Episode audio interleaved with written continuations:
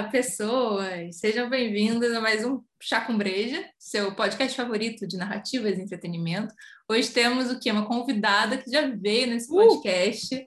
E, inclusive, foi um dos nossos episódios mais vistos, entendeu? Nossa, então, é, é foi, foi. Total. Letícia Helena, roteirista e no, jornalista, não sei se mais algum ista, já, já temos mais algum ista. algo mais. algo mais. Não, eu faço outras coisas de escrita também, mas essas acho que são as mais legais, assim. É, e o papo hoje, assim, da última vez a gente falou sobre mulheres psicopatas, para não ficar bem muito longe, a gente está falando de insanidade hoje, insanidade na ficção, é, em personagens e tal, então linha de interesse, né? Estamos seguindo é. aqui um. A Lê é a nossa, a nossa convidada especial para, para assuntos tabu. Entendida do, do tema, vamos chamar assim? Entendida. Especialista em. A maluca é... de plantão. Nossa, amiga. Perfeito. Bem, é, antes de falar o que estamos bebendo, nossos avisinhos de sempre, ultimamente, que são: se você está assistindo a gente pelo YouTube, você sabe o que fazer. Por favor, curta, por favor, comente, converse com a gente. Enquanto você assiste esse podcast, já que ele não é mais ao vivo, você conversa com a gente, que a gente responde, entendeu? Nos comentários. Olha só que legal, você dá engajamento e ainda rola um, um, um diálogo. É, você também não, pode compartilhar esse episódio e todos os outros com pessoas que você acha que possam gostar ou do assunto ou da nossa vibe. É, e o que mais que as pessoas podem fazer, Isadora? Além do querido famigerado YouTube, a gente sempre sugere por quê? Já conto por quê. Uma plataforma fantástica de áudio, né? Lembrando que você está no YouTube, isso aqui tem vídeo, mas dá para ouvir só o áudio, tá? Lembrem-se disso quando forem assistir os antigos. Lavando aquela Vocês louça. podem. É, é, tudo certo, não tem problema nenhum. Vocês podem ir até a Aurelo. A Aurelo é a única plataforma de áudio disponível aqui para nós, que faz o quê, gente? Paga os criadores de conteúdo, nós aqui, ah! Letícia, inclusive. Letícia também é criadora de podcast, vale dizer. Vale dizer. É a única plataforma que paga os criadores de conteúdo pelo trabalho que a gente faz. Por mais que isso aqui seja divertido, mas seja um hobby de fato é, pensa no trabalho, né? Pensa nas compensações, pensa no além que a gente pode ir se a gente entender isso como uma coisa a mais. Então, só o que você tem que fazer é baixar o aplicativo da Aurelo e não precisa, inclusive, fazer assinatura. Você pode até fazer, mas você não precisa fazer as assinaturas para ajudar. É uma plataforma que a cada clique que você dá, cada vez que você ouve, se você for ficar muito viciado e ouvir a gente falando, você pode ouvir o mesmo várias vezes. Se não, a gente tem uma quantidade que eu já não me lembro mais de episódios. A gente está chegando nos 40, amiga. A gente está chegando nos 40, finalmente. Finalmente. 40. 40 episódios, cada um quase uma hora e meia no mínimo, talvez. Fique à vontade, ó. Lave sua louça, o que for. A roupa também vai dar tempo. Faça sua caminhadinha. Anorelo, por favor. É isso. é isso. Então agora podemos ir para a parte boa, que é o que, que estamos bebendo? O que, que você está bebendo, Letícia, para acompanhar a gente Eu estou bebendo Coca Zero, que é meu vício. Pronto, pronto. A gente respeita. A gente respeita, inclusive eu trago constantemente refrigerante, porque hoje em dia a gente grava às vezes de manhã, né? E não dá para tomar cerveja é. de manhã assim. Eu tenho, tenho meus limites. Tenho meus limites. e você, Isa? Qual é o chá da vez? O meu chá. Eita! Ah! O meu chá. Nossa Senhora! Gente, é aquele chá de gengibre. Ah, pronto, é um chá do mate-leão. Quem não sabe, né? O mate-leão, aquele da garrafinha, do hum. leãozinho laranja, que, bebe, que vem de mate mesmo. É, também tem a linha de chá, porque, né? Mate, chá, por aí vai. E esse meu de hoje é um que eu tomei antes, que é aquele tem gengibre, especiarias e beterraba. Yes. Eu não sei, eu, eu não sei, mas é bem legal. É, é... é especial. Bem, não, não, é nenhuma bandeira especial, só, sei, só tem e eu acho legal falar. Tem gosto de beterraba? Não. Eu não sei o que, que tem da beterraba, né? É, justo, justo. É, a cor, talvez. É. A cor, de fato. O seu, amiga. É, eu sigo aqui na minha Bex, provavelmente na próxima não vai ser essa, mas hoje é minha Bexzinha básica, que vem aonde? Vem aonde, gente? No Zé, aquele aplicativo maravilhoso de entrega que você pode o quê? Baixar usar o nosso cupom de desconto e você ajuda a pagar a birita da próxima semana. Então, assim, eu acho que é um outro jeito ótimo de ajudar a gente. E é isso, agora a gente pode ir para o papo de verdade, todos os avisos e, e, e informações inúteis dadas, a gente pode ir para o papo. Letícia, Você foi a primeira pessoa que eu conheci que falava sobre esse tema, porque depois eu, eu, eu, fui descobrindo outros roteiristas que também tinham esse interesse e tal, mas você foi a primeira pessoa que eu vi que de fato se dedicava a, a, ao tema, não só, não só das pessoas é, loucas, né? Mas uh, qualquer pessoa que fosse marginalizada pela sociedade, você tinha um, um, um afetinho, né? E isso tanto em documentário quanto ficção. Daí eu queria entender da onde que veio esse negócio com a loucura, da onde que chegou. Sim, meninas, eu acho que isso deve ser uma coisa que eu trago de outras vidas, entendeu? Porque eu me lembro desde muito pequena ter um olhar assim meio curioso para essas pessoas, como você falou, Paula, que estão um pouco à margem da sociedade, né? Eu sempre, assim, alguma coisa ali me atraía, ou no andarilho, antigamente tinha muito andarilho, né? Que é uma coisa que hoje não tem mais. Outro dia, por acaso, eu encontrei um, comecei a bater papo, lógico. É, porque eram, eram coisas muito incomuns, talvez até por serem coisas que saem um pouco desse padrãozinho que a gente vive, né? Ninguém aqui é rico, mas todo mundo sempre morou em uma casa, enfim. Talvez por isso. E especificamente sobre a loucura, é, quando, bom, um, um, passo atrás. Quando eu trabalhava como jornalista, é, eu sempre tinha muita atração por ouvir as histórias das pessoas que estavam na rua. E na rua tem sempre muitas pessoas com doenças mentais não necessariamente é, psicopatas, mas pessoas que têm uma esquizofrenia ou que têm algum tipo de déficit de aprendizado, e, enfim, sempre tinha muito isso. E aí casava um pouco as duas coisas. Eu fiz uma infinidade de matérias sobre moradores de rua, meninos de rua, enfim. Efetivamente, a, a fazer alguma coisa de estudar esse assunto, em 2015, eu fui contratada para escrever um livro como ghostwriter com uma psiquiatra chamada Katia Meckler. O livro dela se chama Psicopatas do Cotidiano, aproveitando para fazer um merchan. Foi um livro que fez muito sucesso na época, ela vendeu quase 40 mil cópias. E ele era um livro que ele falava dos transtornos de personalidade, mas com uma ótica pop, porque para as pessoas e para o público leigo entender, a gente fez ele todo trabalhado com exemplos, exemplos de ficção livros, filmes ou séries, enfim, mas exemplos, até algumas músicas também, exemplos ficcionais. A partir dali, para poder fazer esse livro, eu comecei a ler sobre psicologia, sobre psiquiatria, né? Aí eu fui ler Foucault, eu fui ler, eu até li o famoso manual de psiquiatria, o DSM, que classifica todas. E eu fazia as entrevistas com a Kátia para o livro no manicômio, que hoje está fechado. Então, comecei a frequentar o manicômio, né? porque eu ia para lá, e um dia ela me perguntou se eu queria entrar no manicômio. E eu entrei no manicômio. E isso, para mim, foi, foi muito curioso, porque tinha muita gente ali que vivia num estado de sanidade mental, mas que, por conta de alguma coisa errada que tinha feito em algum momento, estava ali completa margem da, completamente à margem da sociedade, inclusive das famílias. Porque é comum você ter, vocês devem ter isso por perto de casa, ter aquele maluquinho do bairro, hum. ou um morador de rua do bairro, todo mundo conhece, todo mundo ajuda. Algumas vezes, uma pessoa dessas cometia um furto, alguma coisa, ela era trancafiada no manicômio e ficava lá.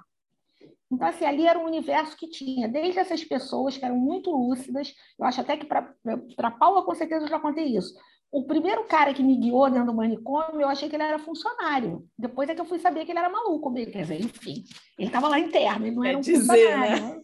Maravilhoso é que isso é muito cena clássica de, de filme de manicômio, né? De ter, de Sim, ter alguém verdade. que se passa por médico e você uhum. fica... E ele nem se passava, ele estava ali há tanto tempo que ele conhecia aquela história. Então ele foi lá me mostrar a sala dos ratos, que era solitária, que ainda tinha aquelas marcas assim na parede que as pessoas faziam dos dias. Levou para ver, ele já estava morando numa casinha lá dentro, porque já estava no processo de ressocialização, que deveria ter começado muito antes, levou muito tempo para começar. E assim, eu fiquei fascinada com aquilo, mas completamente fascinada. Falei, gente, e mais fascinada ainda porque a Kátia, que era psiquiatra e que era diretora do instituto, não entrava no manicômio porque ela não gosta de maluco.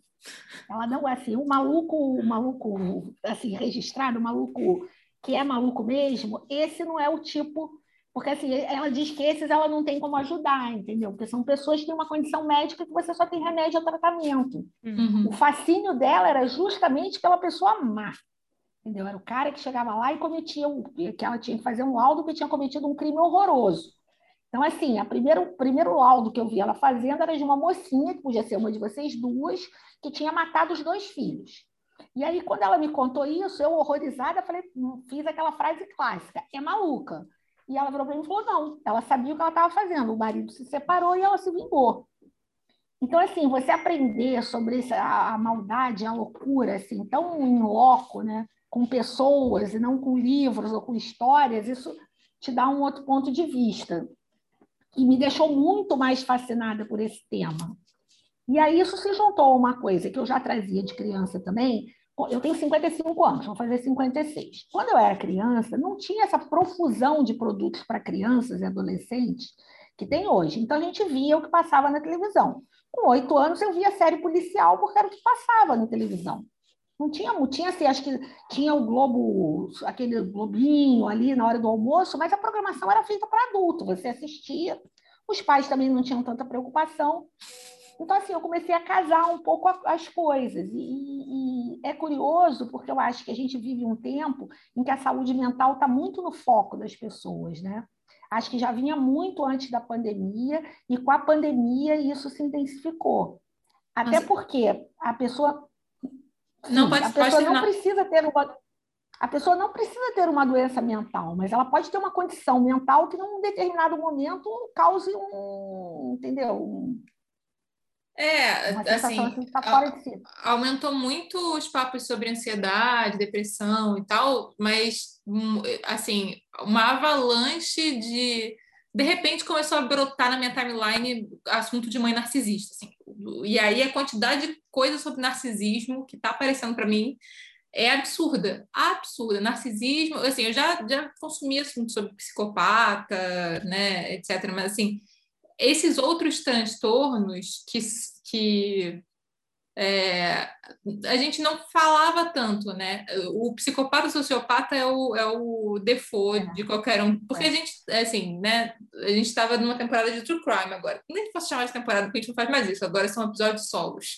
Mas, assim, a gente estava falando de True Crime Uma coletânea agora. de episódios solos. De a coletânea, exatamente, exatamente. Antologia. É, uma antologia. É, e aí a gente falava, né, líder de culto, os psicopatas serial killers, etc.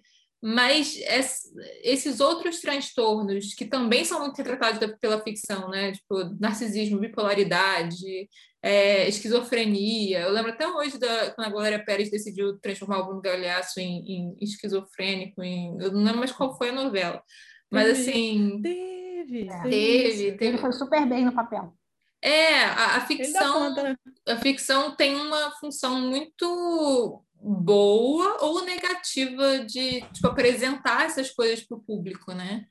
É, e aí, assim, você escreve muito sobre esse assunto. Muita série documental, assim, eu sei que, tipo, você tem se debruçado muito sobre série documental, Sim. mas você também faz ficção sobre isso, né? E aí eu queria perguntar o que, que você pensa sobre essa questão de, de como a loucura, né, como essas diversas formas de, de, de transtornos mentais são, são apresentados pela ficção, assim. Antes eu queria fazer um parêntese rápido, que essa questão do narcisismo, eu acho o seguinte, é, é, é, a gente vive a era dos narcisistas, isso é um fato. Assim, a Kátia fala isso com muito mais propriedade porque ela estudou. Porque assim, é uma era em que a exibição está no, no, auge. Né? Então, você olha as redes sociais, é um, é um, festival de narcisismo. A minha comida é mais gostosa, o meu cabelo é mais bonito, a minha boca tem mais ácido hialurônico, são as coisas mais absurdas. Então, assim, a gente vive a era do narcisismo mesmo. O que eu acho é que de um tempo para cá também virou um certo modismo você querer justificar certos comportamentos com algum tipo de transtorno mental. Uhum. Ou você é mal educado, ou você é mimado, ou você é mal criado, ou qualquer coisa, mas isso é atribuído a um transtorno. Uhum. Tem coisas que elas são exageradas a um ponto, porque assim, o que, que, o que, que faz essa diferença, né? Você pode. Todo mundo é um pouco vaidoso. Todo mundo, né? Tem raras pessoas, talvez o Dalai Lama não seja, sei lá.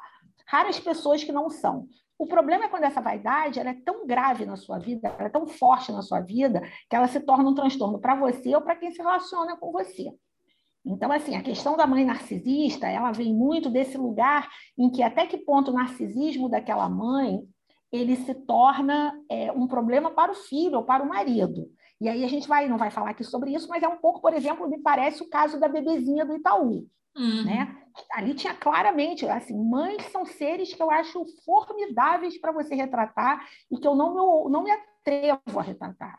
Que são seres, assim, incríveis. As pessoas fazem coisas em nome dos filhos e pelos filhos e porque são mães, que se você parar para pensar friamente, até quem é mãe, sabe? Eu vejo relatos assim, passei 40 horas em trabalho de parto. Poxa, já inventaram anestesia, sabe? Uhum, uhum, não vai alterar a sua relação com a criança, não altera, sabe? Isso é. Então, assim, é, é, as mães narcisistas, né? a história do bebê, aí ela mostrava para a família, aí começou a mostrar para todo mundo. Aí, lógico que o seu orgulho de ter um filho bonito, inteligente, todo mundo quer ser bonito e inteligente.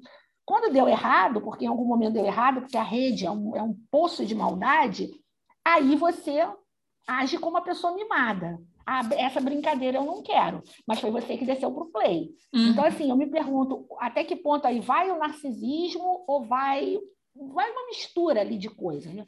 de criação, de mimo, é. enfim. O, o, que eu fico vendo, é, que não são só mães, né? Pais também, pessoas podem ser narcisistas, né? Inclusive, a maioria dos líderes de culto que a gente estava falando na semana passada são.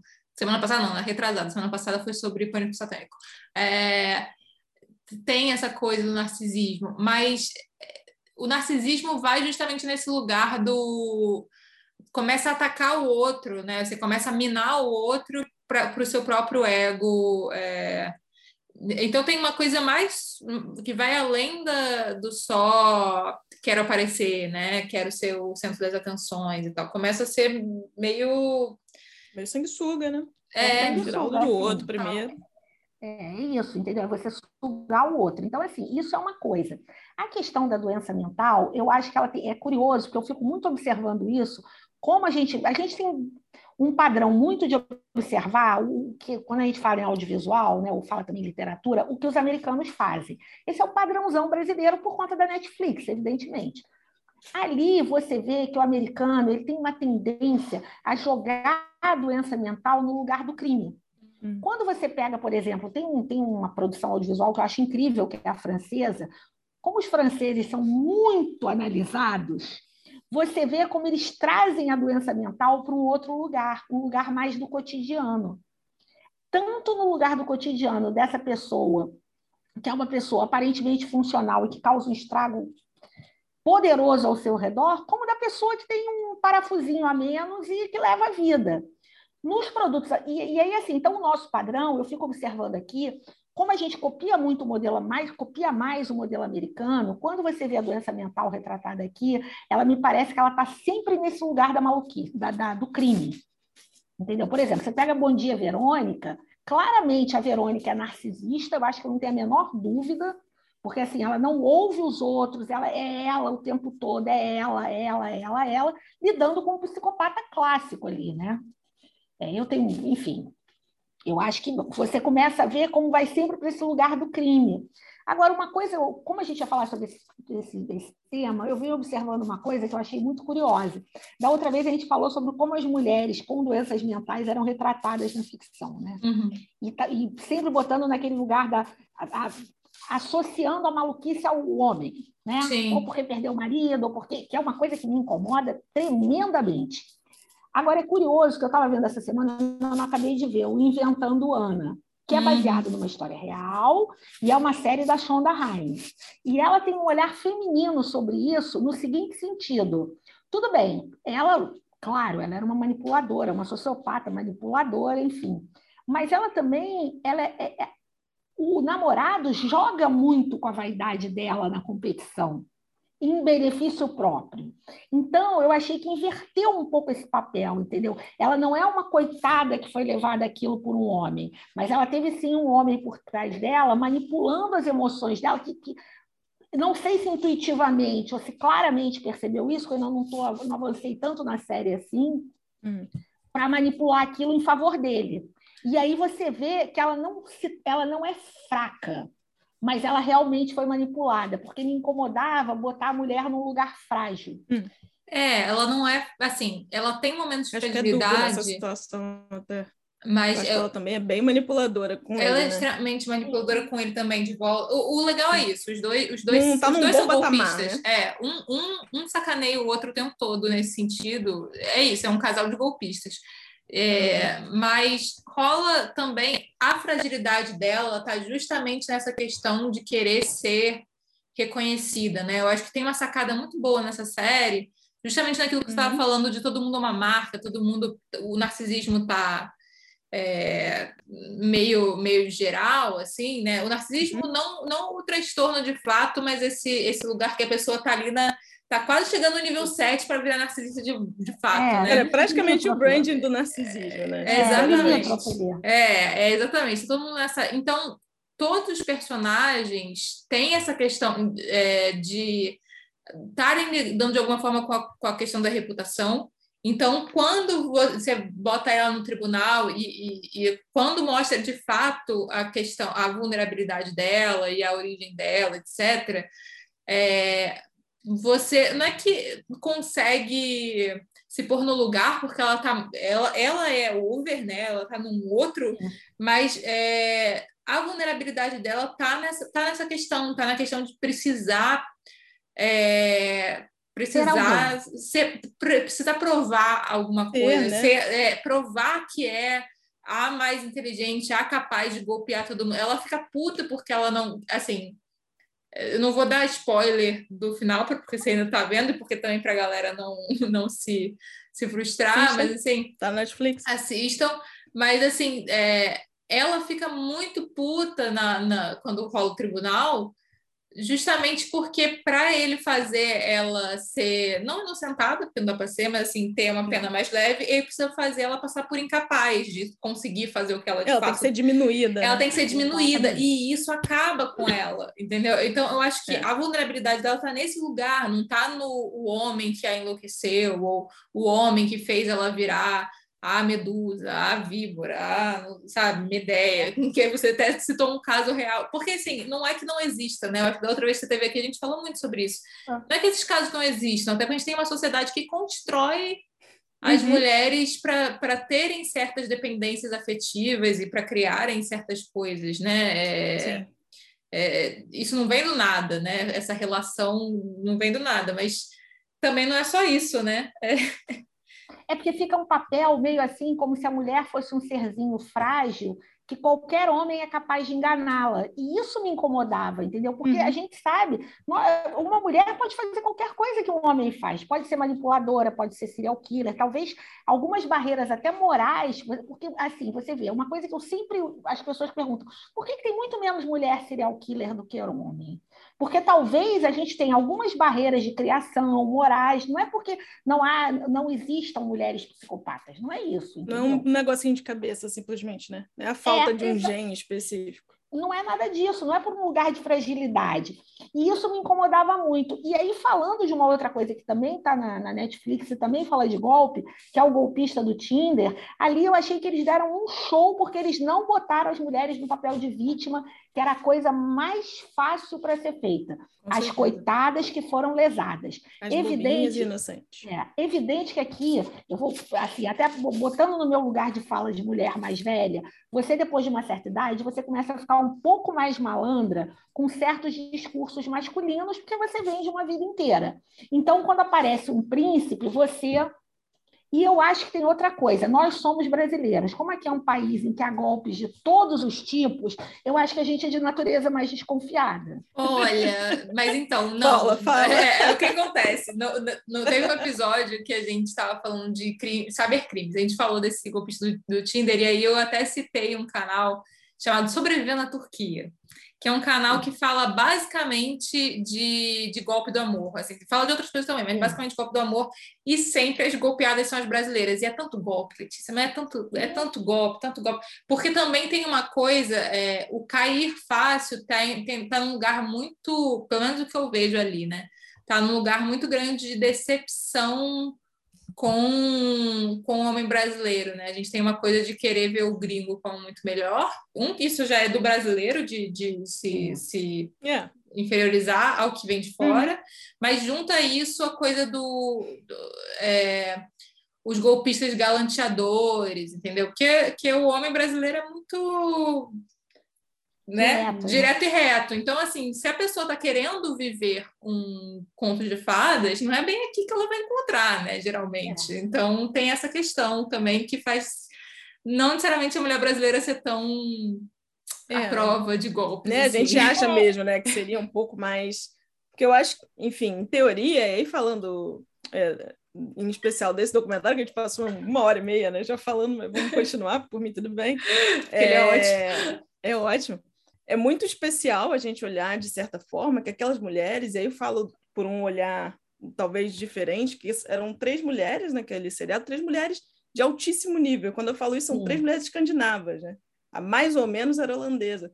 São mulheres que, para nós aqui, a referência é de uma mulher muito livre, de uma mulher que está muito atenta, de uma mulher que já está num outro nível, né? Outra, de, outra escolaridade. Seja, né? né? É isso, é um outro nível de escolaridade, um outro nível de atenção, outro nível de tratamento da sociedade com ela, a gente acha, né? Também acho que a gente fantasia ou acredita em muitas coisas.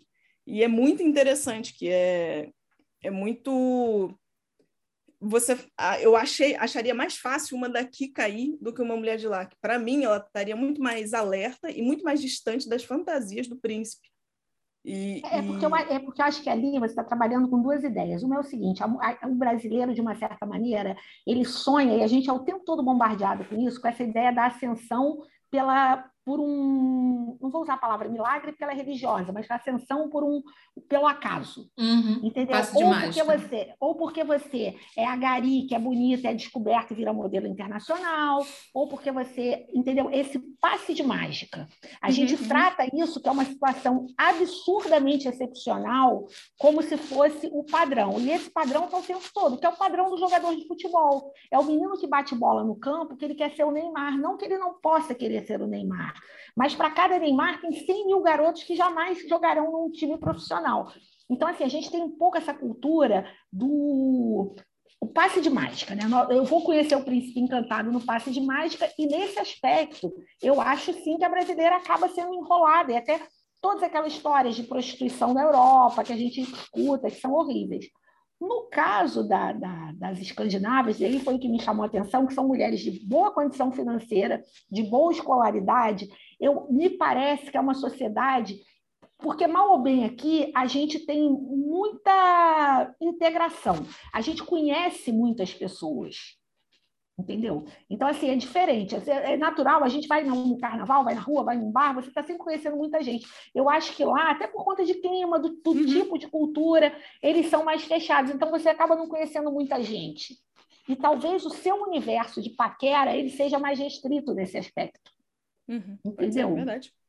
Acho que então, sim, uma sociedade mais distante, em termos de pessoa, pessoa com pessoas, as pessoas são mais distantes. Exatamente. E além disso, no aqui. patamar em que elas estão, elas também estão procurando um homem que está num patamar muito acima. Uma oh. menina aqui, de classe média baixa, que aparece um gringo, que mora seja lá onde for, já vai ser um salto gigantesco. Elas já estão num patamar muito alto, que eu fiquei refletindo também sobre isso. Falei, gente, como é que caiu nesse golpe? Mas você já está num patamar muito alto e talvez uhum. a sua escolha, o seu, assim, o, seu, o, o, o cesto de bolinhas, onde você vai achar uma bolinha, ele talvez seja muito pequeno. E eu acho que ele se aproveitava disso, entendeu? Muito bem, né? E ele faz uma. E uma coisa também que é legal é que ele não, não era só com mulheres com quem ele transava, porque tem uma que é só uma amiga. Isso uhum. eu achei. Achei fascinante, sabia? É, eu achei incrível. Agora, nenhuma está no lugar da vítima, mesmo quando elas estão relatando um momento de tristeza, de dor, de depressão, do, da consequência da sequela psicológica.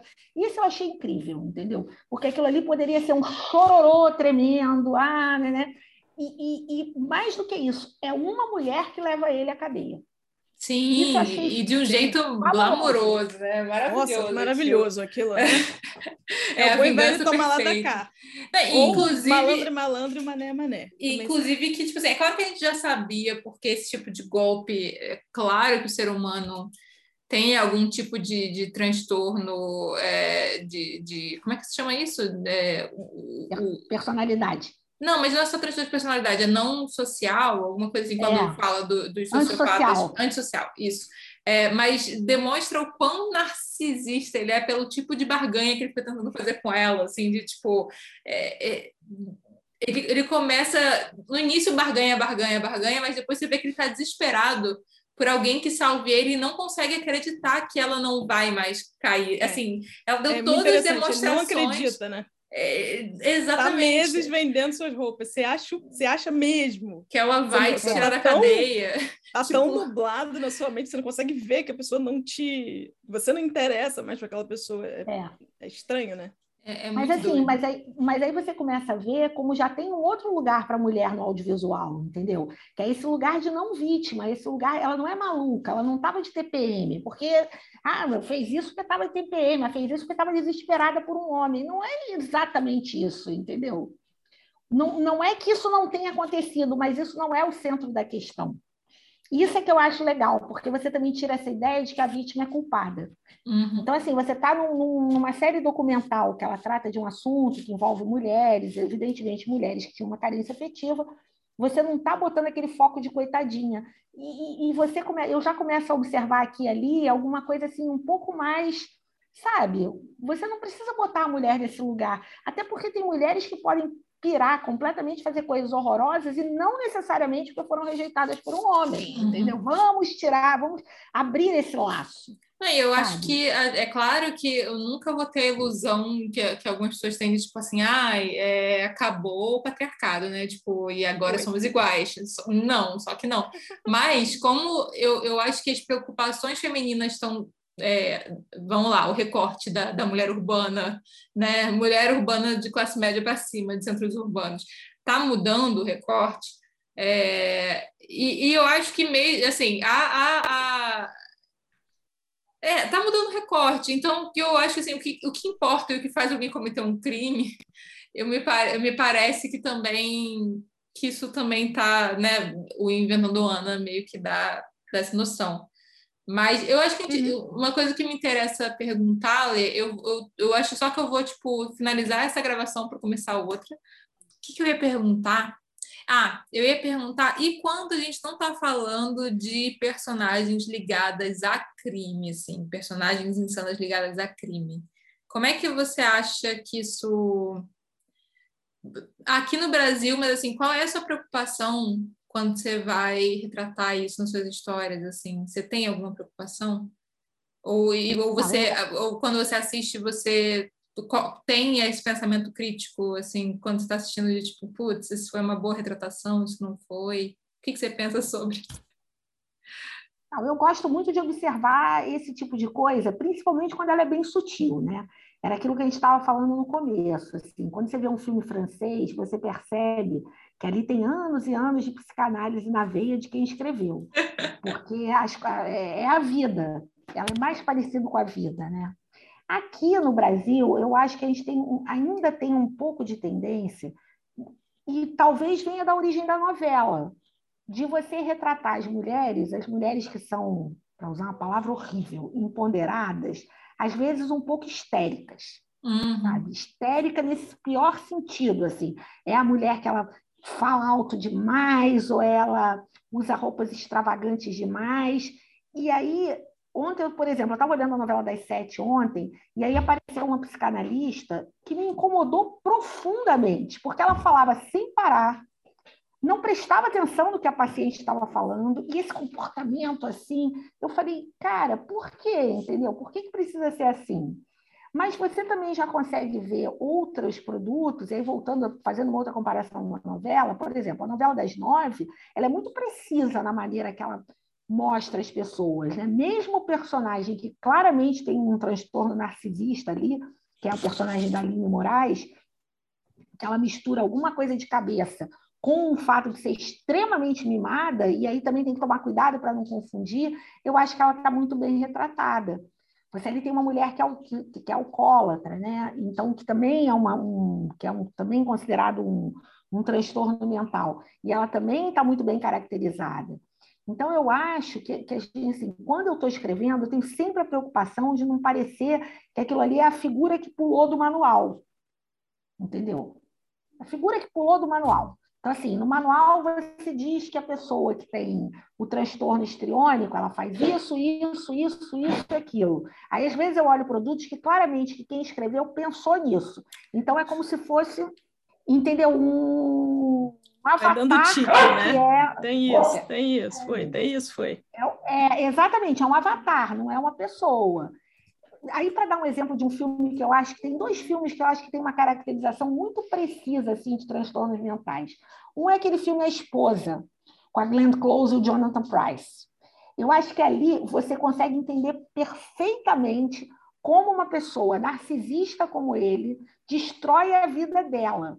Só que ela também é uma pessoa que tem um transtorno muito claro, que é um transtorno evitativo, que é o que a gente chama de tímido, né? Você vê que ela vai se apagando. E aí, quando você faz a junção desses dois casais, ele é um sanguessuga e ela é uma pessoa que, para sobreviver, ela gosta de ser sanguessugada, né? Porque dizer que gosta de ser sugada vai parecer outra coisa.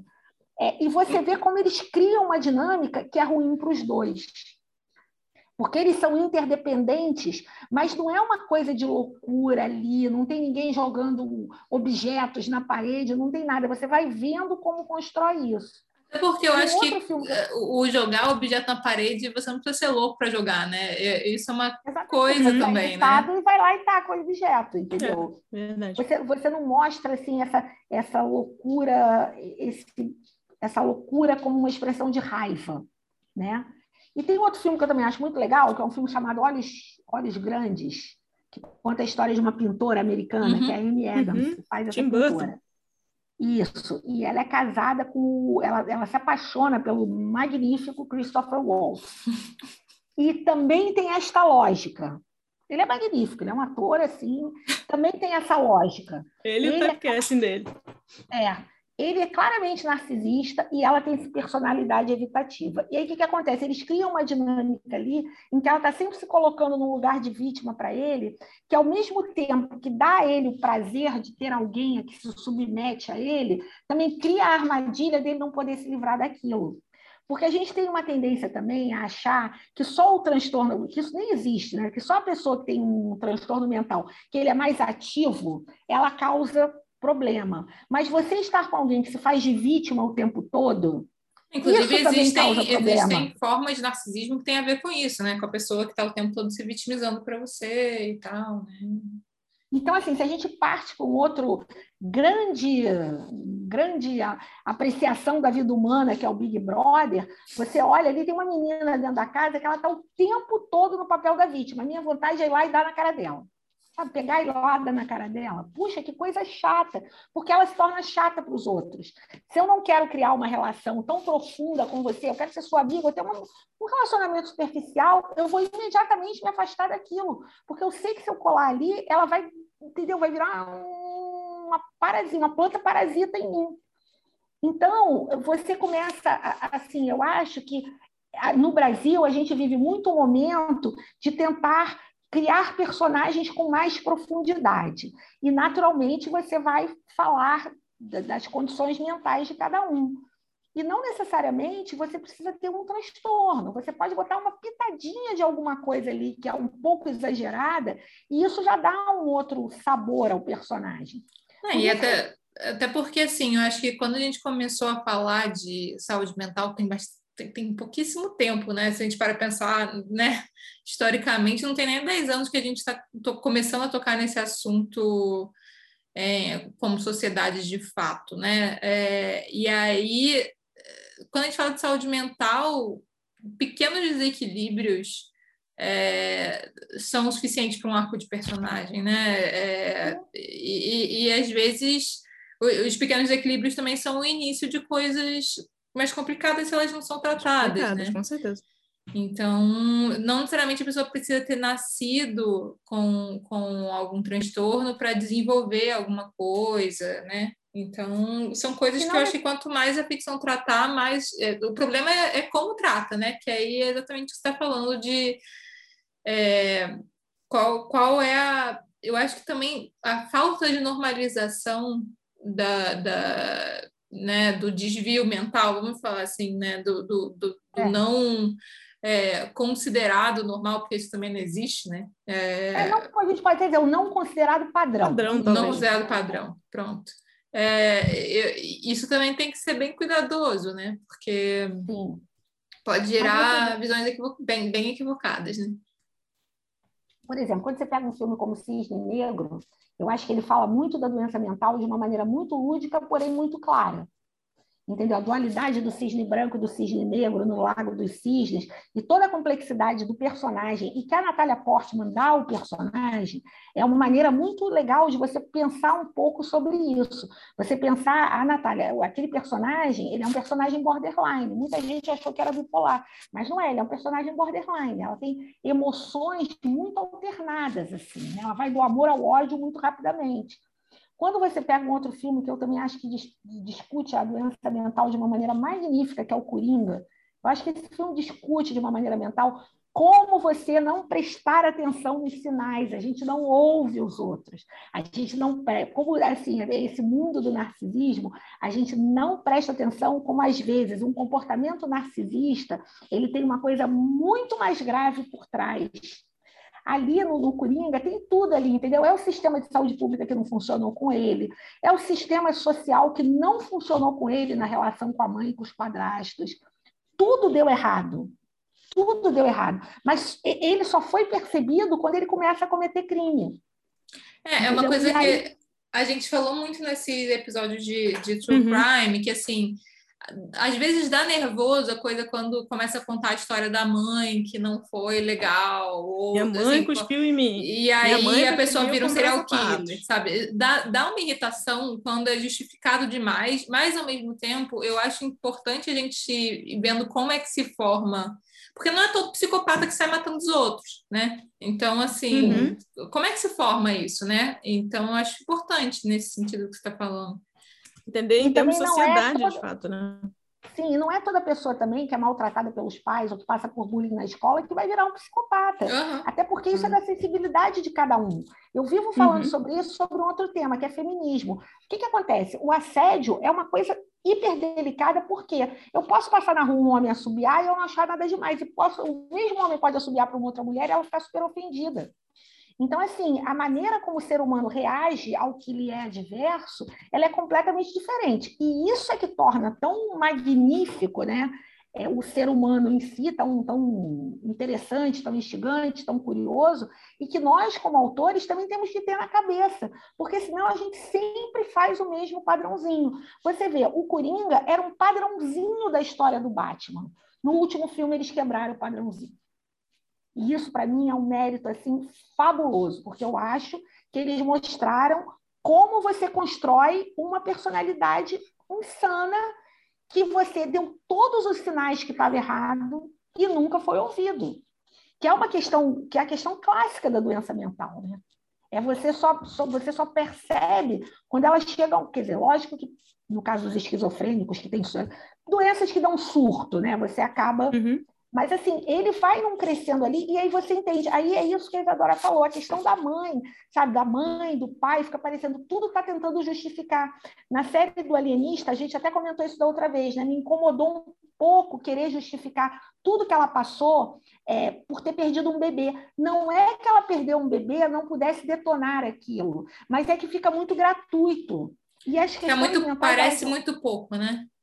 É, é, as uhum. questões mentais elas não são gratuitas e elas não são simples, sabe? É uma série de mecanismos que cada cérebro vai avaliar de um jeito e vai fazer de um jeito. Então, por isso também é que, como aqui é tudo muito superficial, a gente não tem tanto hábito da psicanálise, da psiquiatria, a gente não frequenta tanto, né? Não é um, um povo tão analisado. Às vezes eu vejo assim produtos na França em que essas características elas ficam muito visíveis na Argentina também, não... né? Os Argentina argentinos também, também costumam fazer isso muito bem, né? Uma galera que Mas gosta de uma tá... psicanálise. Ele não tá, ele não tá num grau assim, tipo assim, olha, isso é assim, porque para mim essa é a principal questão. Isso não é assim. Se você pegar, pega o mais simples, pega os serial killers, cada um tinha a sua vibe. Um queria levar um cabelo, o outro queria tirar foto, o outro era com menina, o outro era com menino, o outro era com mulher mais velha. Cada um tinha sua vibe. Por que, que nos Estados Unidos tem tanto serial killer e no Brasil não tem? Entendeu? É uma coisa se perguntar, por que, que tem mais homem serial killer do que mulher serial killer? Eu me pergunto muito se aqui não tem também. Eu acho que eu, eu me é. pergunto muito se não é uma Será questão. Será que não foram de... pegos? Será é, que não é diferente? Porque. É, é porque eu acho que tem uma coisa a ver com repressão. Você acha? Que, que, eu vai lá, sua teoria. Eu, eu, antes, é. do, antes da saideira, eu, eu, gosto, quero saber, quero saber. A gente eu fecha depois do Prime Bem. Eu acho que a gente está caminhando para ser uma sociedade muito repressora como a americana, né? Por conta dessa questão do neopentecostalismo, pentecostalismo uhum. que vem aí. É, as, então, assim, eu acho que essa, essa cultura brasileira, até por conta do clima, enfim, de você estar tá sempre muito pelado na rua, as pessoas transam com mais liberdade, nunca foi assim tão. Às vezes eu vejo assim coisas passadas nos anos 50, nos anos 60, nos Estados Unidos, tinha uma repressão ali que não era exatamente igual aqui. Sabe? Sempre, a gente sempre teve um pouco mais de liberdade nesse aspecto até por não ter uma cultura religiosa tão opressiva e por não ter uma cultura Exatamente, por não ter uma cultura capitalista também tão, express, tão pesando tanto, né? Essa necessidade do sucesso, que é uma coisa muito do capitalismo americano, você tem que ser bem sucedido. Isso é uma coisa que está virando moda aqui e é, muito é, até, até sociais. A gente era colonial antes, né? A gente não era capitalista, era, era um outro tipo de. É, é verdade. A gente, era, a, gente era, a gente era colônia. Não, e assim, você não ser uma pessoa bem-sucedida, você não estar na televisão, você não estar nas redes, redes sociais que agora, isso não era exatamente um problema. O que a pessoa queria era ter o seu sustento, cuidar da sua família, era, era uma ambição menor, né? E lá sempre teve muito essa coisa, sucesso, self-made principalmente em cima dos homens, né? Sempre teve muita pressão. E a pressão pela masculinidade, a figura do cowboy, né? Aquele cara o lobo solitário que tudo resolve, a coisa mega cafona, muito cafona, mas muito, é cafona num grau assim, acho que é por isso que eu não gosto Minha de filme bang bang. Eu olho aquilo e falo, gente, coisa mais. Tipo, jura? É, sabe? É, e assim, não é que eu não gosto agora, que eu fui buscar entender mais sobre o feminismo, eu nunca curti isso, achava, gente, eu ando sozinho ali dando tiro a esmo, que coisa mais Sabe? Não, não me interessava aquilo. Mas isso cria uma pressão. E eu acho que essa panela de pressão, uma hora você explode. O que, que acontece? Aqui é muito mais fácil você pegar uma arma e dar um tiro no seu vizinho. Mas você vê muito menos histórias como daqueles caras que sequestram meninas e ficam 10 Fica anos. Fica no porão, sei lá, porão.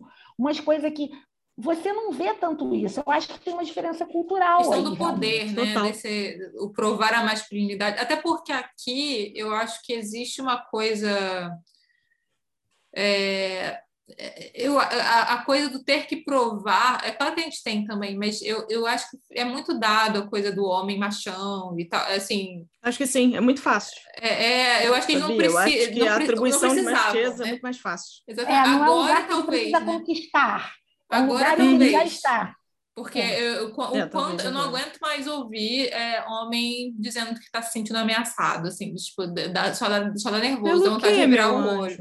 Mas assim, a gente, aqui a gente está daqui a pouco eu acho que a gente vai ter uma explosão de serial killers que guardam mulheres no porão, porque tá nessa vibe, eu né? acho que tá sim. Tá muito Até porque eu acho que tem um e aí, talvez acrescentando o que você estava falando, acho que tem uma coisa, digo isso também pelo excesso, talvez, acho que dá para usar a palavra excesso atualmente, de podcast True Crime e outros, a, o excesso e a quantidade de justificativas que, além de criações e, e personalidade de cada um, ou o que for, ainda tinham a eu mereço uma mulher e a sociedade me deve. E, ou eu simplesmente odeio as mulheres porque elas nunca me deram a atenção que deram para fulano, que era jockey, que era lindo e eu não era. Então, não é que isso simplesmente não existe aqui, mas talvez a gente chegue num momento agora, e aí calma, tá, gente? Você tá ouvindo isso aí, não precisa correr para as colinas, não vai ter, explodir um bueiro de serial killer amanhã, eu acho, eu acho. Calma, tá tudo bem, mais ou menos. É, eu sinto que, em termos de é, são muitas explicações assim, sabe? Eu, quando eu falei, a gente estava tendo um episódio especial, eu falei que eu acho um saco esse tipo de serial killer, eles para mim são completamente desinteressantes, né? Ah, minha mãe jogou a calcinha na minha cara e eu matei todo mundo. Eu acho ser completamente desinteressante. Para mim, ele é um grande nada. Né? Eu, eu até gosto de, né, de, de ver as pistas, de entender como é que a polícia pegou ou não. Mas, no mais, ele não me interessa tanto. Mas eu acho que a gente talvez esteja criando esse momento. E essa fala, isso que você está falando do tô me sentindo ameaçado pelo quê, gente? É, não, eu acho assim, duas coisas assim. Uma coisa é fazer o mérito. Ao longo da nossa história, sempre teve. Assim, uma coisa que eu falo também é o seguinte: caráter não é uma, uma condição de gênero. Né? Eu conheci ao longo da minha vida mulheres incríveis e mulheres horrorosas.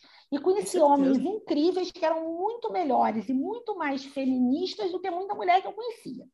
Né? E aí hoje eu, eu me pauto pelo seguinte: o corpo das minhas personagens, é é, elas fazem o que elas quiserem com elas. Então, se elas quiserem lavar e passar para o marido, não venham me dar lição feminista, porque eu estou no, a minha personagem tem o direito de ser essa pessoa. Ou de ser uma mulher que contrata, porque assim, uma coisa que é meio escandalosa no Brasil é quando você ouve falar de uma mulher que contrata garotas de programa. Embora um homem ter ou de uma mulher mais velha casada com um homem mais novo, como uhum. na novela das, das oito. É um escândalo. Por quê? A gente tem eu dou 30 exemplos de homens de 60 anos com uma garota de 20 que todo mundo acha exemplo de casal. Mas por que não uhum. o contrário? Não, não tem sim. Aliás, eu até acho mais. Enfim.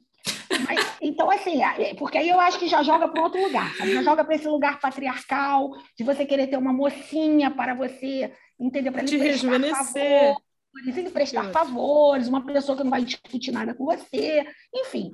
Mas, assim, então eu acho que tem. E essa questão do, do, do, crime, né, do, desse homem que você viu, tanto na chacina de Realengo, quanto em Suzano, quanto aquele cara que matou as crianças na creche ano passado, que você já começa a ver isso, eu acho que ele está muito mais num lugar de menino mimado que não sabe levar não, o que é uma coisa diferente entendeu? É muito diferente de você.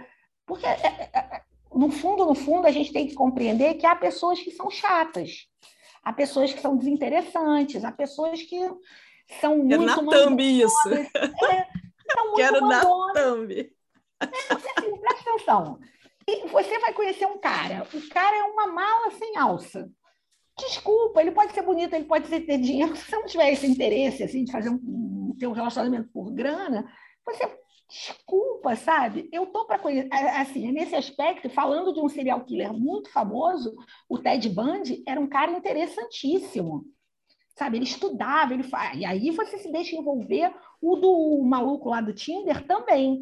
Agora, você olha os garotos ali, né, nesses serial killers americanos, realmente você entende porque, como é que as mulheres rejeitavam eles, porque, é porque eles eram pessoas chatas, desinteressantes, que não tinham que falar como há muitas mulheres chatas e desinteressantes que precisam entender uma coisa: tomar um fora não significa que o cidadão que te deu um fora é um cara machista. Você pode. Pense, sabe, que você pode ser uma pessoa chata. Pense que você pode não ter interessado, que você conversa, o que você fala não é interessante. Não fica, sabe, tentando. Letícia criando o episódio mais polêmico do Chá com Brejo. Não, na verdade, Letícia está criando as melhores camisetas do Merchan. Eu fico louca quando eu vejo assim: tem uma vaga de emprego. Aí concorrem rapazes e moças. Aí o, o, empregador escolhe um rapaz. As moças sempre acham que elas não foram escolhidas por ser mulheres, quando é. não necessariamente. O, o foda é que, assim, é, é, a gente, inclusive, estava falando disso no, no episódio passado, que era de pânico satânico. Porque existem teorias da conspiração que são baseadas em verdades no caso, né? Sim. E existem é, teorias da conspiração que são completamente estapafúrdias. Quando você tem uma verdade muito real misturada com coisas que são complexas, você saber se aquilo é. Tudo bem que o lance do culpar o Satã eu acho, eu acho meio difícil. Mas tem gente que, ah. né, para aquela. Se, se você acredita que a Bíblia é literal, é, não é tão difícil assim, né? É, é eu acho que está na mesma situação aí, que é assim, a gente vive uma realidade que de fato é patriarcal, a gente vive uma realidade que uhum. de fato mulheres executam a mesma função e são pagas muito menos. Isso é real. Então, assim, é, fica muito difícil às vezes a pessoa saber se é porque ela é chata e aí ela não foi selecionada ou porque pensaram, ah, o cara nunca vai engravidar, entendeu? É, e não Sim, dá para saber. Você não pode, eu acho assim, presumir, assim, pensando, né? pensando como roteirista, a sua história nunca andará para frente se você ficar presa nesse ponto. Sim. Aí é que tá. Eu estou pensando assim, se eu crio um personagem, eu acho que você, pô, tu, vou pensar, eu criei uma personagem que ela acha que o mundo está contra ela porque ela é mulher. Você tem uma coisa que é fato, as mulheres ganham menos, as mulheres muitas vezes são preteridas porque engravidam, né? Tem todo esse contexto, às vezes a mulher no ambiente de trabalho vai ser alvo de certo tipo de brincadeira, né? De assédio mesmo, né? Vamos lá, de assédio. É, é, é isso, é assédio. Enfim, mas que para muitos é considerado como brincadeira, o homem não seria. Ok, mas se você fica o tempo todo batendo nessa tecla, você nunca fará uma autocrítica. Sim. Entendeu? E às vezes um pouco de autocrítica não mata. Até para é, você entender, olha, eu sou uma mulher foda e eu fui rejeitada porque eu sou mulher. Ou para você parar e pensar assim, poxa vida, eu posso melhorar a maneira que eu escrevo, eu posso me tornar uma pessoa mais simples no contato com as outras pessoas. É, o, entendeu? Porque senão a sua história não anda. É, sim, eu acho que em termos de história, eu acho isso super. Acho que em termos de história a gente consegue delimitar melhor. É, porque você, porque você diz, assim, né? Como a gente está falando sempre de causalidade e de, das mensagens que, que as causas e consequências numa narrativa imprimem, fica muito mais fácil da gente, tipo assim. É, tirar a personagem desse lugar de, de vitimismo, da personagem não ser vitimismo. Se, se alguma coisa acontece com ela, é porque acontece com ela e pode ser por causa de uma coisa patriarcal, e a gente, como audiência, vai ver que isso está acontecendo, né? Shonda fez isso muito bem. É, mas é, também é, você mostra, né? Se é, você mostra que foi isso que aconteceu, e aí a gente. Você não precisa nem ter personagem indignada. Ela vai ficar puta, mas. E geralmente os personagens que passam isso na, por isso na ficção ficam. Eu acho o que eu vejo mais é o contrário. Tirando em casos, só tipo Girl Boss, algumas narrativas que são muito específicas.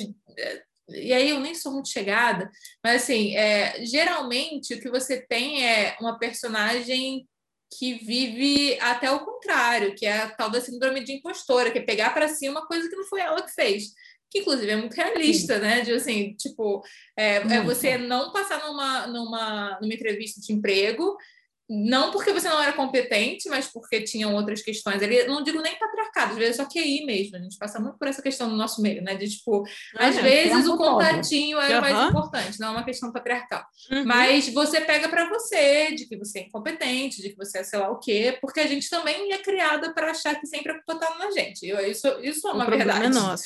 E, então, assim. Não, é... eu acho, e assim, é levar eu acho que você, né? que eu acho importante é você ter um equilíbrio. Por exemplo, não sei se vocês viram aquela série Hacks.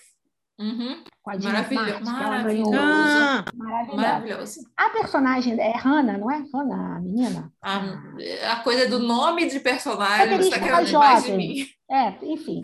A roteirista jovem, ela tem uma postura muito de achar que o mundo está contra ela porque ela tem ideias que o mundo não aceita. Em algum momento ela entende que tudo aquilo que ela está defendendo, ela só pode defender hoje porque alguém lá atrás teve uhum. que se submeter a coisas horríveis para dar esse direito a ela. Então, quando isso acontece, ela cresce como pessoa. Sim. Entendeu? Então, assim, quando, você, quando a gente está escrevendo o Brasil, que é um país que está muito contaminado no mau sentido por essas questões, porque as pessoas estão o tempo todo gritando e ninguém para para escutar. Às vezes eu vejo pessoas assim falando exatamente a mesma coisa de maneira diferente, uma gritando com a outra e não se escutam. Uhum. Dá vontade de chegar e dizer assim: olha só, vocês estão falando a mesma coisa, não é Sim. contraditória, só. Então, assim, quando você tá, quando a gente está escrevendo, eu ainda vejo assim a, a, produção audiovisual brasileira um pouco contaminada. E aí o que, que acontece? Aí você joga no terreno da, da doença mental. Uhum. Ou você joga nessa amarração com, com o homem.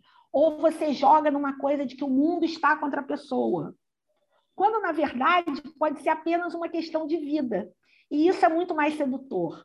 Quando a gente vê This aquela personagem gorda, é, ela está sempre num lugar que eu acho muito desafiador e muito curioso, porque ela sabe que ela é uma mulher totalmente fora do padrão.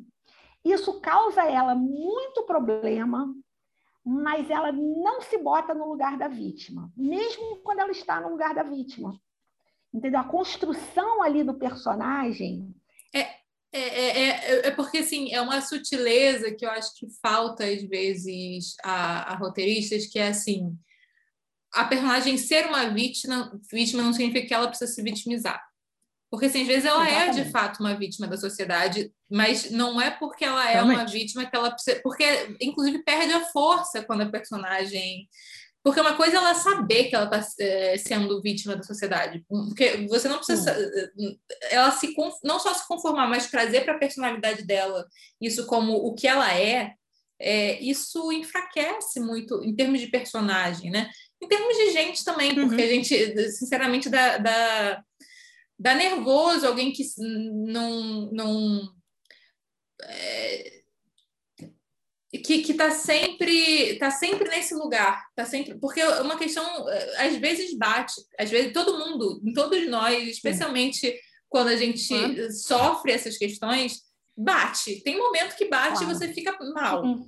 mas se você está sempre trazendo para você a coisa da vítima, é, torna uma personagem que não dá nem vontade de gostar, porque qual, cadê o objetivo? Né? Cadê a, uhum. cadê, cadê a causa? Cadê o que, a... que vai se fazer com isso? O que, né? que você vai fazer com isso? Exatamente. É, e aí eu, eu é isso que você está falando. Eu queria dar um exemplo de uma série brasileira que, para mim, eu tenho duas séries brasileiras que eu acho que elas são acima da. Não vou falar da Globoplay, porque tem Sob Pressão e Segunda Chamada, que eu acho que estão no outro patamar. Mas das séries em geral, tem duas que eu acho que elas são muito acima. Uma é Dom, série policial, lógico, é, por tudo, assim, pela Constituição da Favela, por tudo. E a outra é Manhãs de Setembro. Ai. Eu acho que Manhãs de Setembro é um marco na dramaturgia brasileira. Primeiro, porque ela trata uma questão de gênero sem a questão de gênero ser o problema, sem ser. Ela é uma mulher trans e pronto, acabou. Ela e tem segue. namorado e segue, vida que segue. Né? É, o fato dela ser uma mulher trans traz uma questão do passado para ali e vida que segue. Nessa série, quando você olha a caracterização dos personagens, e eles estão num mundo ali em que é muito fácil você ser vítima, né? Porque assim, você é pobre, você está meio no, quase no limite da invisibilidade. É aquilo, você, você é. É, é, isso, você é. Em termos de sociedade, você é, é. tá ali, você é. Né? Isso é, pode ser considerado. Exatamente. E essa série, assim, a gente até fez no nosso podcast, a gente fez um episódio sobre ela, porque eu fiz um curso com um dos roteiristas, com Marcelo Montenegro. E a gente entrevistou ele, eu entrevistei ele, foi ótimo. Tem uma cena nessa série que eu acho que assim, todo roteirista brasileiro deveria assistir aquela cena, não é nem uma cena da Cassandra, é uma cena boba.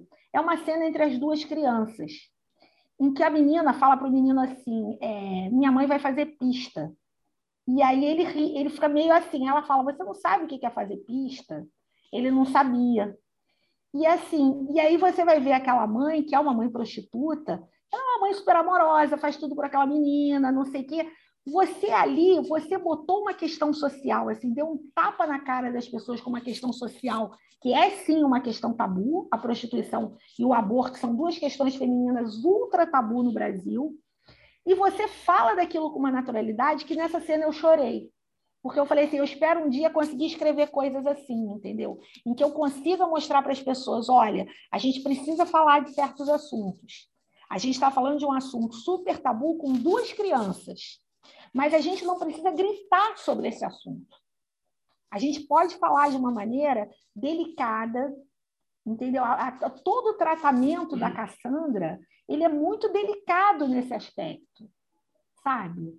Ela é uma mulher que está vivendo um problema com um filho que ela teve que ela rejeitou.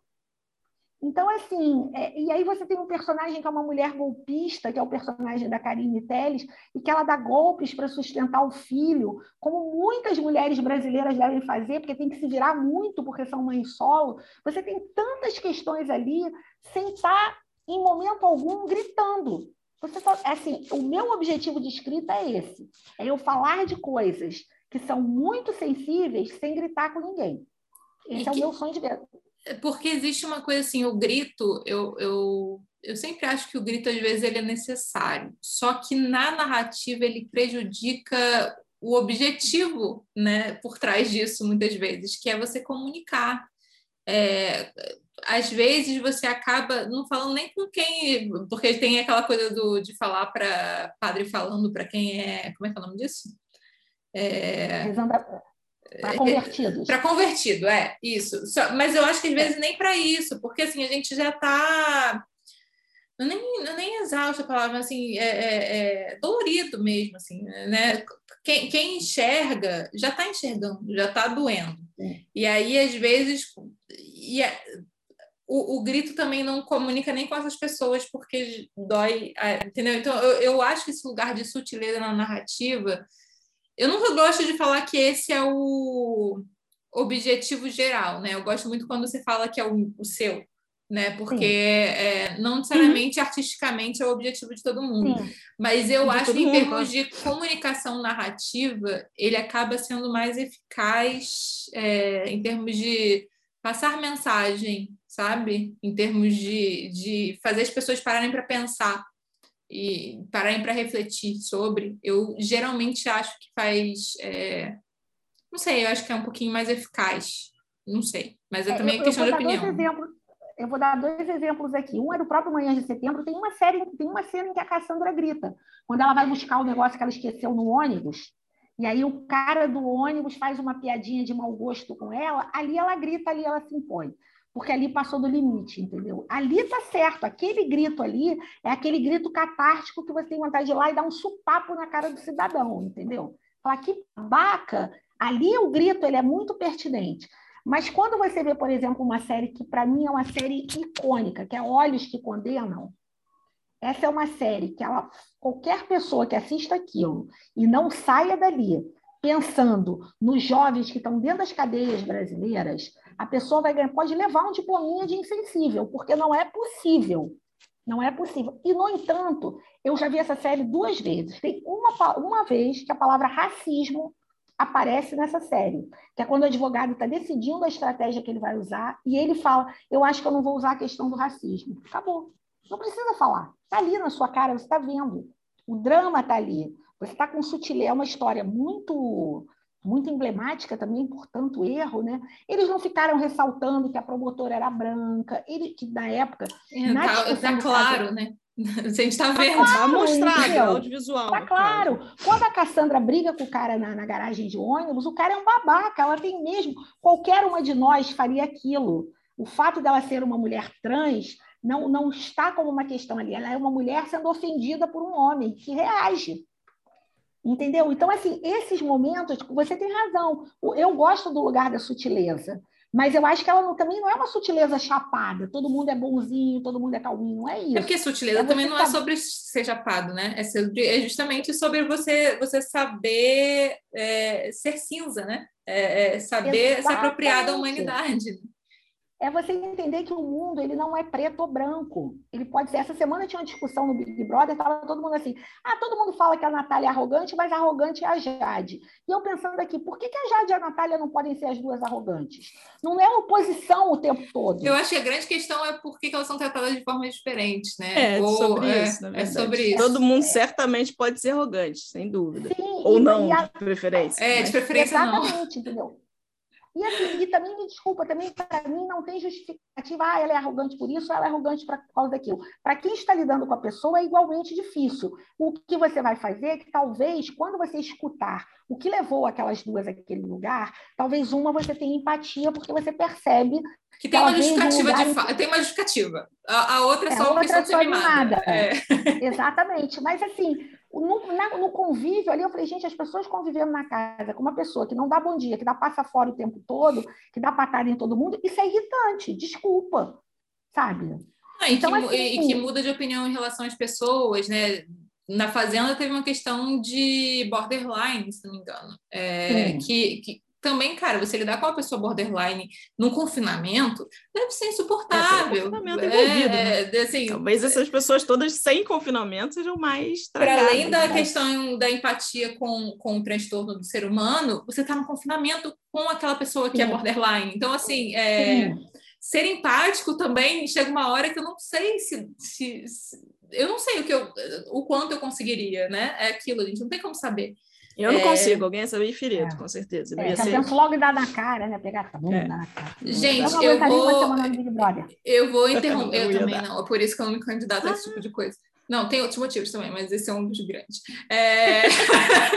eu vou interromper pela última vez, dessa vez consciente, porque não foi a minha internet, para a gente poder fazer a saideira e aí a gente acaba para o Zoom tá não, não tá interromper a gente. Até daqui a pouco.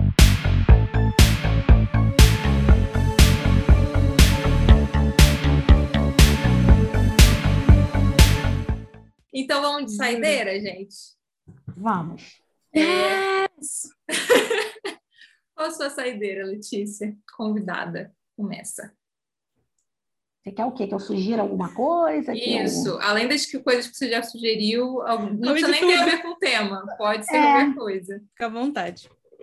Não, eu acho que quando a gente pensa em, em transtornos mentais, quer assistir alguma coisa sobre isso, é, tem um filme francês que se chama. Agora o negócio vai ser eu lembrar o nome.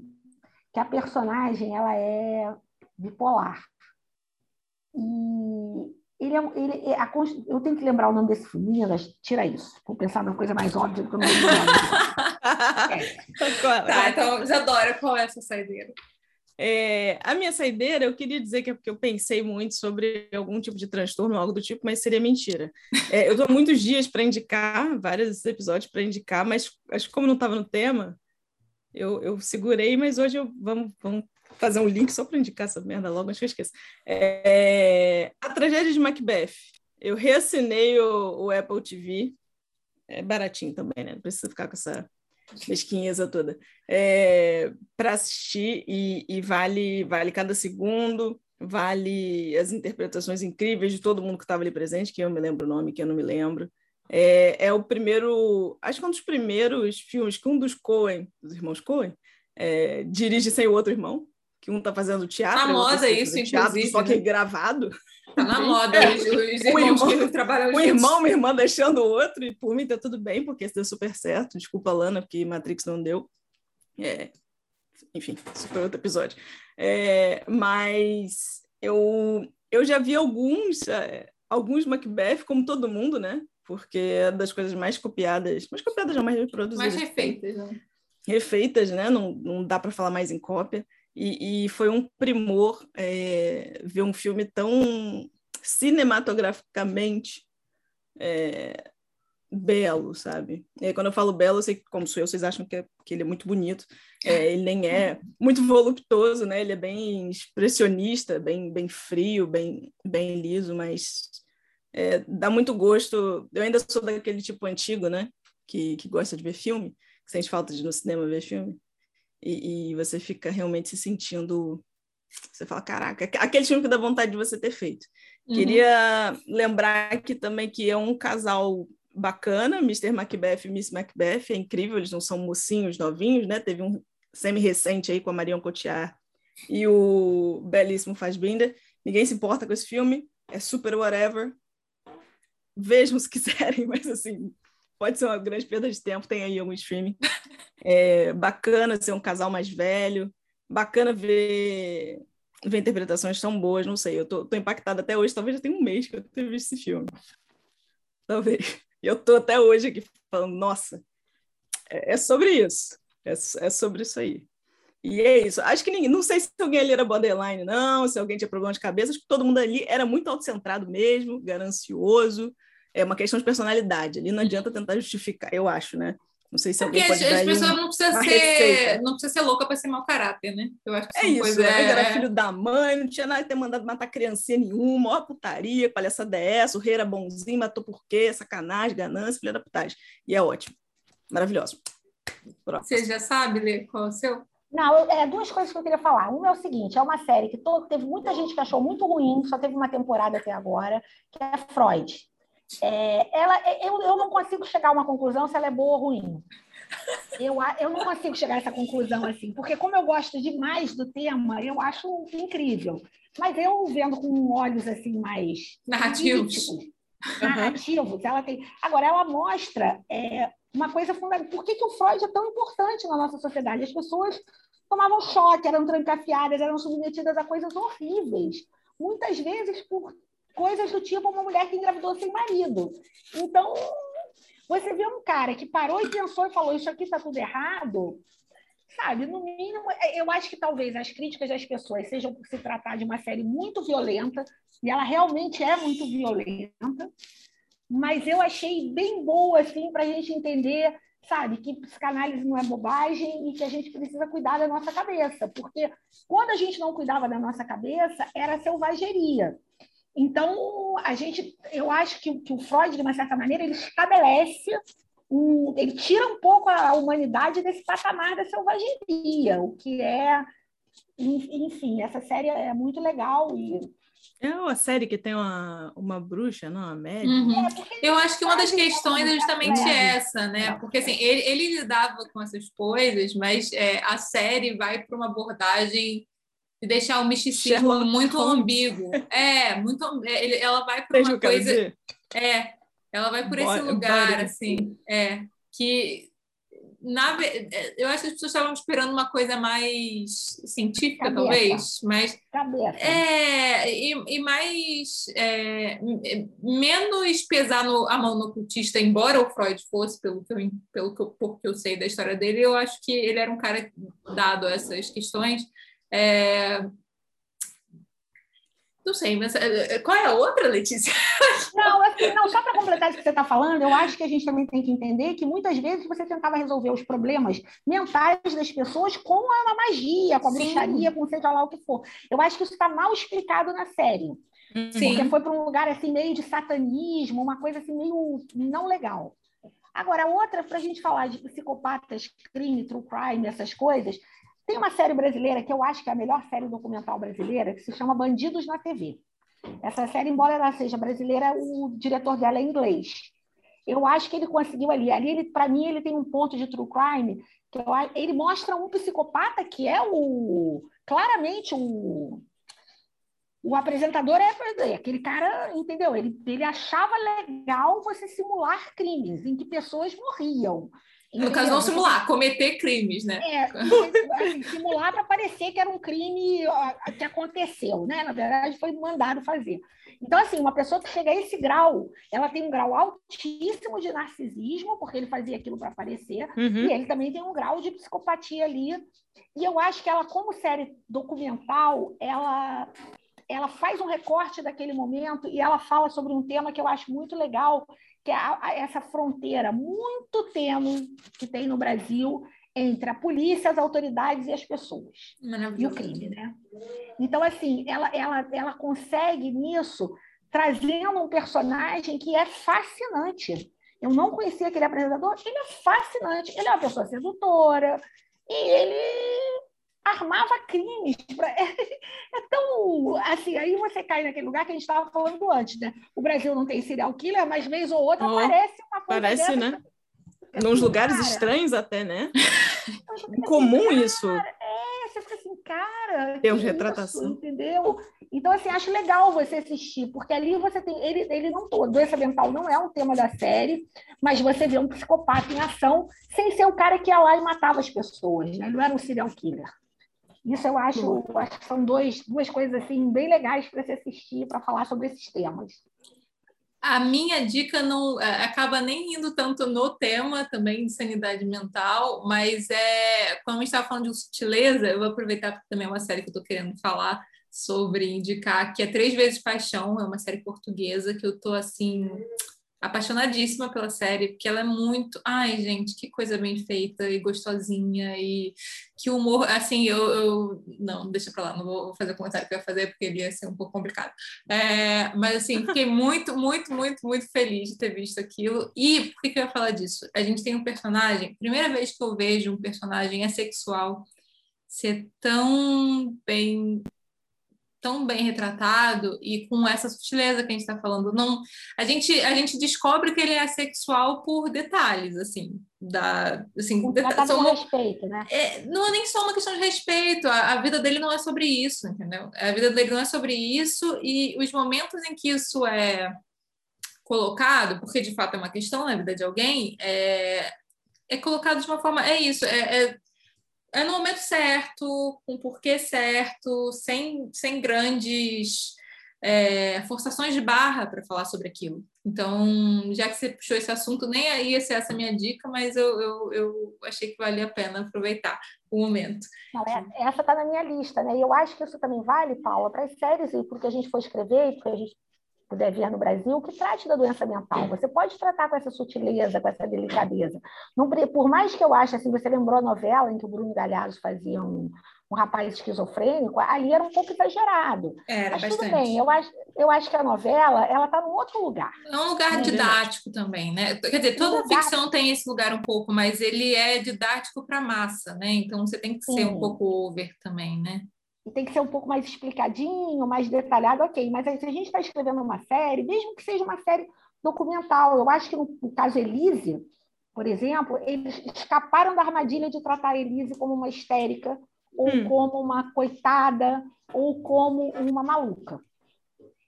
Entendeu? Eles mostraram a Elise como uma mulher que, num momento, ela foi lá e fez uma coisa que a maioria das pessoas não faria.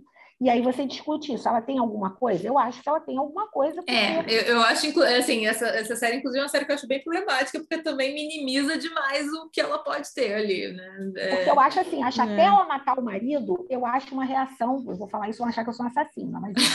Mas entendo o assim, que você assim, vai dizer. Até aí, até aí tudo bem. Eu acho que para mim ela passou do limite quando ela esquartejou e guardou na mala. Eu vou te falar, para mim ela passou do limite, ela passou do limite naquela cena da cobra. Eu acho que assim, para mim a questão não é nem ela esquartejar o marido e guardar na mala. É, é assim, é. Tem, tem cenas que não são sobre o assassinato em si, que são uhum. sobre a própria relação dos dois. Tem coisas naquele documentário, mostra um pouquinho, mas não reforça, porque sabe que vai entrar num território complexo perigoso Sim. que demonstram que aquela mulher não. A, a, questão não é nem aquele assassinato, eu acho ali, entendeu? Eu acho que, é. o, que o que pode ser que aqueles dois fizessem. Se aqueles dois não tivessem, se ela não tivesse matado ele, o que será que eles poderiam virar, entendeu? Porque era muito esquisita aquela relação. É, então, assim, estranho, né? é, é para além disso, eu acho, entendeu? Um pouco, Sim. mas... É... Mas essa cena da cobra, ela é muito emblemática, porque, assim, até por ser uma cobra, você vai lembrar o ovo da serpente, todas essas coisas, você vê, assim, nessa cena, você percebe que ela, ela já estava nesse lugar que não é exatamente um lugar padrãozinho, né? Uhum. Porque, é, não assim, tem nada naquela relação que é padrão, né? Então... Pois é, ela já estava num lugar um pouquinho. Quando ela mata ele, ok, porque até ali, você vê, ele era péssimo marido, ele, ele era um péssimo marido, ele, enfim, ameaçou tirar a criança dela, não sei o quê. Matou num momento de raiva. Tá. Quando ela esquarteja e bota na mala, aí a cobra aparece. É nessa hora que a cobra aparece, entendeu? Você vê que aquilo da cobra não era só uma maneira dela querer agradar ele. Ela já tinha ali um. Já tinha alguma coisa nebulosa ali. A própria que questão foi... com a caçada, ali, ali é um estranho caso demais, né? é bem estranho. É... Mas essa série, a gente não fala rapidamente falando dela, eu acho que ela tem uma coisa legal. Hum. Ela mostra o quanto a Elise, no julgamento, foi vítima do machismo. Porque o tempo todo no julgamento eles quiseram associar o que ela fez ao fato dela ter sido garota de programa. Hum, é que não tem é. nada a ver, né? É um julgamento é moral que não tem nada a ver, entendeu? Ela podia ser uma ex-freira e fazer aquilo. Uhum. Eu Perfeito. sempre dou esse exemplo. No julgamento, quem viu, eu lembro da cena. A Suzane von Richthofen chorando loucamente no enterro dos pais que ela tinha acabado de matar. Então, Ops. assim, o fato da pessoa ter uma reação fria, da pessoa... Isso a gente precisa tomar cuidado com esse lugar, porque você vai sempre botar a mulher nesse lugar de maluca, de puta, de, sabe, de estar tá na TPM, estar tá descontrolada. Tá com algum surtinho, que ela Por ser a mulher, que não é verdade. Entendeu? Então, assim, a sua, no, no, da série da Elise, isso fica muito claro. O tempo todo eles batem na tecla. Ah, você era garota de programa, a família fala isso, os amigos falam isso. Sabe? Acho que nesse aspecto a série é legal. Acho que passa um pouco de pano para ela. É porque foi contratada, né, pela, pelos advogados. Sim. Tem, tem é, toda uma questão pago. ali por trás que, que. Tudo tem lógica ali, eu acho. É. Acaba fazendo sentido, né? No... Mas é legal você também ver um outro ponto de vista que na época do julgamento poucas Sim. pessoas entenderam sobre esse uhum. aspecto, uhum. entendeu? Sim, então, eles têm uma tese ali que eles têm elementos para sustentar essa tese. Sim, é justo. É e o que é? parafusinho a menos ali. É, que não é possível. É, é. só isso. Tem, tem, uma decis... tem umas decisões ali que mudam tudo, eu acho. É. Enfim, Mas, tá no Netflix. Se quiserem ver, é. assistam. Sim, sim, sim. Valor... assim, assistam séries brasileiras, pelo amor de Deus, mesmo Verdade. que seja para criticar, mas assistam, entendeu? E, eu assisto todas, assim, mesmo e, e, e também vale dizer, e ouçam o podcast Fora do Script, que é o podcast de Dona Letícia, que fala bastante Isso. sobre várias, várias, várias, várias séries que não estão no radar, né? É, esse é o tema do podcast e é muito, muito, muito bom. É, então, acho que vale, vale dizer, a última saideira será é, é lembrar a galera de, de ouvir o podcast. Tem, tem mais alguma mensagem que você queira deixar para as pessoas ler? antes da gente dar tchau? Assim, eu acho que a gente tem que aprender a tratar todo mundo com respeito. Entender que a doença mental ela pode se manifestar de várias formas e que, basicamente, a gente precisa de duas coisas, respeito e bom senso. É isso que a gente precisa na vida e na escrita. Não precisa de mais do que isso, entendeu? É respeito e bom senso. Você vai conseguir ter seus momentos de grito, seus momentos de falar o que você quer falar, e vai fazer as pessoas te ouvirem. Você precisa, o que a gente mais quer como escritor, como roteirista? É ser ouvido. Entendeu? E eu não preciso gritar para ser ouvido. Eu espero, né? Eu acredito nisso, eu não preciso. Eu tendo a acreditar nisso, até porque eu vejo muita coisa que não é assim. Então, acho que esse momento do audiovisual brasileiro ele vai assentar, vai assentar a poeira. Né? Pode ser que depois de novembro a poeira assente mais rápido e a gente vai conseguir falar, falar as coisas que a gente precisa falar, que são coisas importantes, que a gente tem que falar com respeito e bom senso, sabe? Eu sempre penso assim, por mais que meu personagem seja um assassino, não sei o quê, a questão do bom senso no, no, no comportamento dele, senão fica, sabe, parecendo que saiu. Eu não escrevo distopia por causa disso, porque eu acho que eu não vou entender bem o que eu tenho que fazer, sabe? Enfim. Mas é isso, meninas. Ai, meu pai. Obrigada, Ale. Muito obrigada por participar mais uma vez. Assim, é, é sempre. Obrigada pelo convite. É sempre Volte muito sempre, divertido. Ah, sim, última coisa, preciso, vou fazer a última saideira mesmo. Não virem as costas para as pessoas que estão dormindo na rua. Por favor, entendeu? Ande com uma garrafa d'água, um pãozinho, uma... sobrou um pratinho de comida em casa, entrega alguém na rua, porque tem cada vez mais gente morrendo de fome nesse país. E a gente também não pode ficar só no Facebook achando que vai mudar o mundo, entendeu? Vamos, assim, sabe, sair das redes sociais e partir para a prática. Até porque isso te dá também muitos elementos para escrever. Porque quanto mais pessoas você conhece, mais histórias você é capaz de contar. Isso, entendeu? Ouvir é um, é um exercício fundamental para quem escreve. Então, não é só falar, é ouvir também. Sempre. No momento brega, no momento brega